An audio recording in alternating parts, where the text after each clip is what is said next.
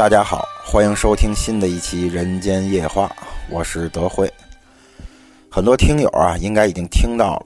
前几天我们做了一期亲身经历的节目，我周围也有一些朋友询问，说节目里讲的那些事情到底是不是真的呢？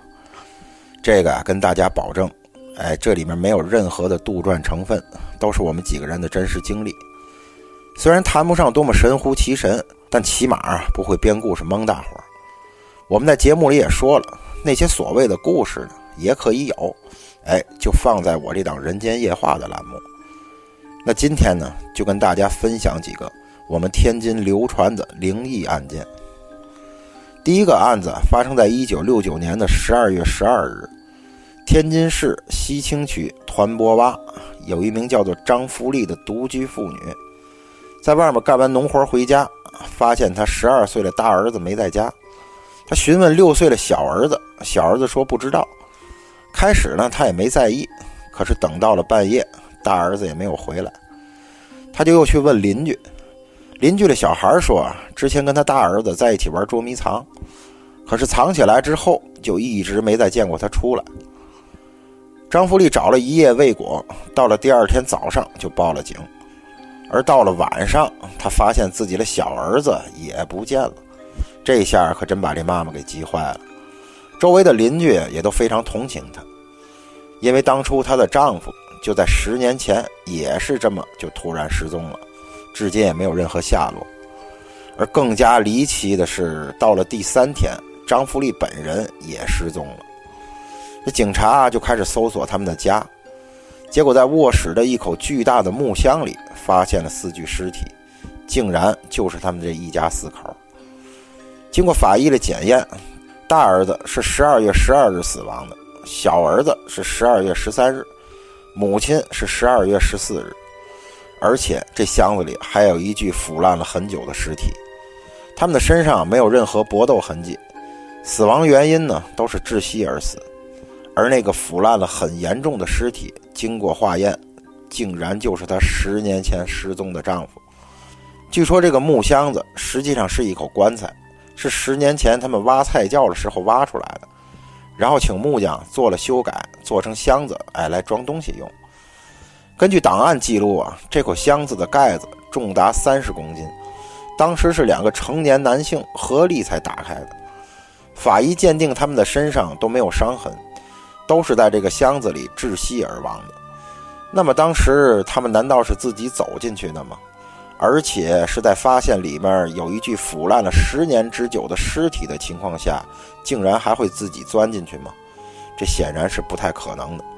所以这个案子一直就没有任何定论。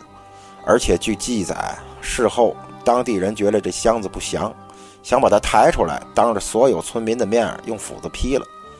可是，一连劈了四个小时，竟然只砍出一个小小的裂缝。后来是浇上汽油，连续烧了三天，才彻底烧毁的。下一个案子是一九八五年的九月二十七日，家住天津市河东区黑牛城道的一户人家报警，说经常能看到恐怖的东西，还听到奇怪的声音。这家的女主人刘慧贤已经因为精神病住进了医院。经过警方调查，从今年八月份开始，刘慧贤和丈夫周坤。就经常在半夜被墙外咚咚的声音惊醒。他们住的是平房，而发出这声音的这面墙的后面是一个公共厕所。一开始他们怀疑是有人故意捣乱，周坤还曾经和邻居一起守在公厕的外面，看看是不是真的有人故意恶作剧。但是声音还是照样出现，也没有任何人为的迹象。就在报警的前一天晚上。这邻居突然在半夜听见周坤大声的呼喊救命，就赶紧跑进了他们家查看情况。当时一共四个人进屋，三男一女，他们都同时声称看见墙面自己裂开了一道缝，而且似乎是墙的另外一面有人在使劲凿。地上还不知道为什么流出了大量的粪便，臭气熏天。人们检查了公厕，里面并没有人在。回来的时候。就看见刘慧贤坐在了地上惨叫，说是看见鬼了。等再过了三分钟左右的时间，几乎所有的人都看见了，就在那面裂缝的墙上站着一个女人，模模糊糊，时隐时现。第二天，刘慧贤因为受到刺激，开始胡言乱语，就被送进了精神病院。警方派人来查看，白天的时候还好，到了晚上，先是听见咚咚的声音，然后就看见了墙上有个女人的影子。这次就连警方的人员也看见了。五天以后，警方决定把这面墙砸开看看。等到砸开以后，发现这户人家的墙和厕所的墙中间有个夹层。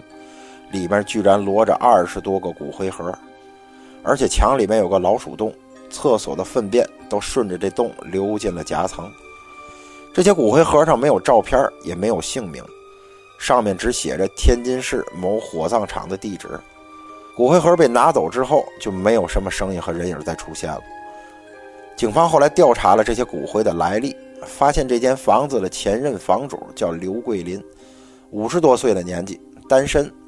职业就是火葬场的工人，在四年前的时候把房子卖给了周坤后就失踪了，活不见人，死不见尸，亲戚朋友也不知道他的下落，而大家一直弄不明白的就是他为什么要把这么多无名无姓的骨灰盒砌在这两面墙的夹层当中。接下来的这个事情啊，发生在一九六五年三月二十二日夜里一点钟。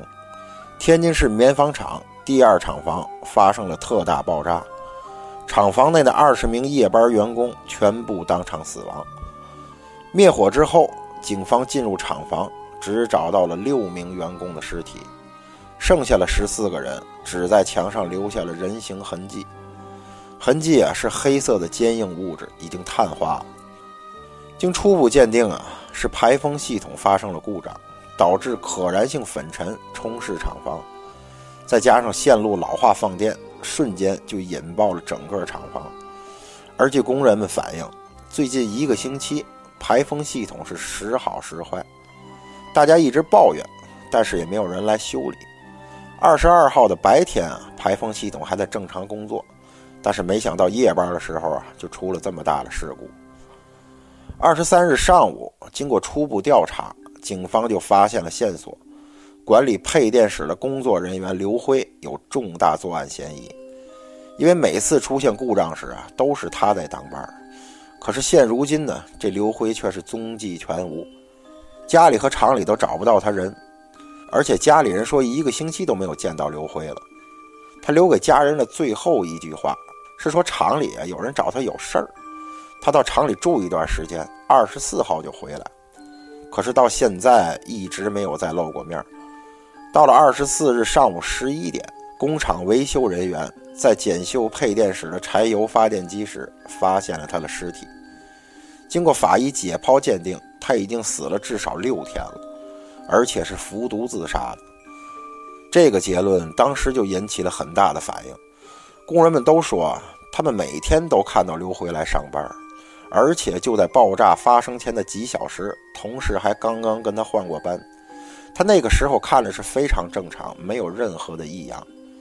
这刘辉平时人缘不错，工人们也觉得他是不可能自杀的。而最为说不通的就是这个死亡六天的鉴定结果。不管怎么说啊，这嫌疑人也已经死了，最后这件事儿呢，也就只能不了了之了。接下来是一件发生在一九六四年的事件。地点是天津市河东区成林庄路的一个石灰厂。四月七日上午十点钟，家住在堂口三段的一名九岁男孩鲍国防，和二十一名其他邻居的孩子到石灰厂的空地上去玩。到了下午四点的时候，所有的孩子都回到了家，唯独鲍国防没有回来。一个年纪比较大的十六岁领头的孩子告诉鲍家的父母说。他们从中午的时候啊就找不到报国防了，一直没有看见人。父母一听啊，赶紧喊街坊邻居帮忙寻找。半个小时以后，三段所有的男性住户就都聚集到了石灰厂的空地那儿，开始找孩子。连石灰厂夜班的人员啊都参与了，一直找到半夜两点半，也没有找到孩子任何的踪迹。这个时候啊，突然开始下起了暴雨，大家也被迫暂停了搜寻。第二天，他们就报了警。警察从早上九点开始搜索石灰厂，下午又开始下雨，搜寻工作又被迫结束了。在这期间，警方询问了那二十一名儿童，其中有九名年龄比较大的孩子都说，那天中午啊，他们在空地上捡破烂玩，这鲍国防却不知道从哪儿捡来了一条小鱼儿，还问他们哪里有水，要把鱼放到水里。当时大家都觉得很奇怪，这空地上只有一些灌木和杂草，根本就没有水，那这鱼是从哪儿捡来了呢？大家问他，他的回答也很混乱，一会儿说是在地上捡的，一会儿说是从天上掉下来的，然后一个人就走开了。这鲍国防的智力啊比较低，说话也不清楚，所以平时大家都不怎么跟他玩，他也不和别人玩，所以啊，大家就都没管他，让他一个人去找水。之后呢，就再也没见到这个人回来。到了第三天，四月九日早上，雨终于停了。鲍国防的尸体也终于被人找到了，是邻居的五个家长同时发现的，地点就在空地的西北角一片很空旷的地方。而令人不解的是，不论是孩子们还是家长们，都曾经不止一次的搜索过这个地方，大家都很肯定，那个地方之前是什么都没有的。尸体啊是面朝下趴在空地上，头部倒在一片小小的水洼里，这个水洼只有脸盆大小。大人们把他抱起来的时候，发现他手里攥着一条小鱼儿，居然还是活的。警方的验尸报告称，这个男孩的肺部有大量的积水，是窒息而死的，身上也没有搏斗的痕迹，而且死亡时间大概就是在他失踪后四月九日的上午。由于后续没有任何线索，案子也就一直搁置下来了。后来那些家长和孩子们也是猜测了很多种可能。但是始终也没有办法解释那条鱼是怎么回事儿，而且因为当时很混乱，最后那条鱼啊也是不知道跑到哪儿去了。下面这个案子是在一九九二年的四月二十六日的中午，家住在天津市河东区天山路秀环东路的十五岁女生刘凡，放学回到家中，发现他的母亲翟元死在了缝纫机前，一只手被钉在了缝纫机的针上。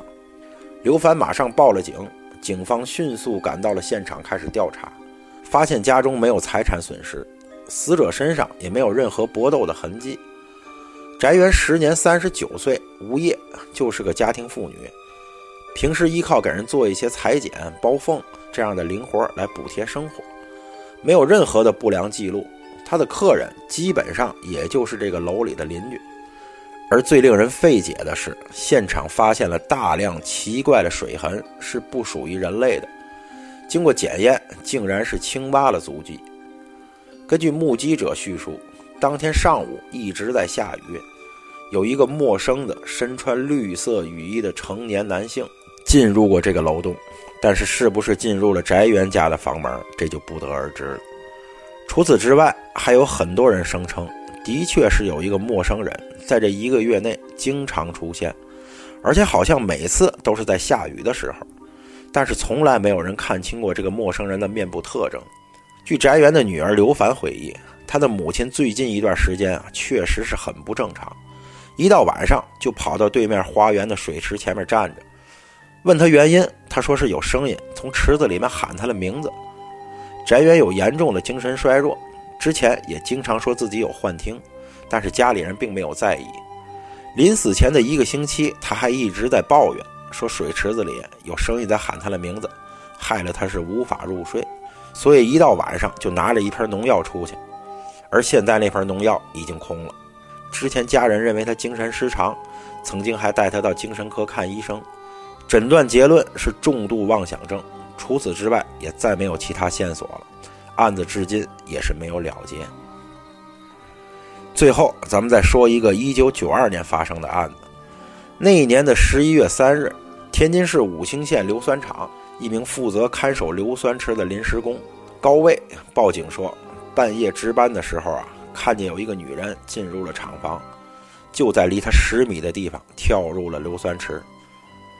接到报警后，警方立刻赶到了现场。据高卫讲。硫酸池的盖子是他自己亲自盖上的，而当时硫酸池的厂房里也只有他一个人。有一个三十岁左右年纪的矮胖女人，也不知道是什么时候进来了，竟然就跳进了硫酸池里，而且当时这盖子是敞开的。而当厂方排空了这个硫酸池以后，竟然在池子的底部发现了大量的人类牙齿和金银首饰，初步断定大概有三十人掉进了这硫酸池。而由于牙齿和金银首饰耐酸，所以能够残留下来。从时间上推断，这些人大概是从五年前到一个月前这个时间段先后掉进了这里。据厂长反映，这个池子一直是一名叫做刘晓光的工人管理。一个月以前突然辞职不干了，才来了现在这个临时工。警方人员立刻开始调查这个刘晓光，结果发现刘晓光和妻子、两个孩子、父母和岳父岳母住在一起，但是现在家里是一个人都没有了。据邻居们反映，他们最后一次看见刘晓光已经是一个月以前的事儿了。而且当时家里只有他一个人住，问他其他人去哪儿了，他说是都回辽宁老家了。之后经过调查，警方还发现，这报案人所叙述的胖女人的相貌特征，竟然和刘晓光的妻子一模一样。而更加令人无法解释的是，在硫酸池发现的这些牙齿中间有六颗金牙，而刘晓光的牙科病历上恰恰记载了他就有这六颗金牙。之后，警方又去了辽宁查访这家人的下落，也是一无所获。案子最后也只能这么悬着，只是推断这三十个人当中有七个人可能是刘家的人。可是其他的那些牙齿又是谁的呢？到现在也是没有任何的定论。好了，今天的案子就给大家讲到这儿。今后再搜集到其他的素材呢，再给大家做这个系列。那咱们下期《人间夜话》再见。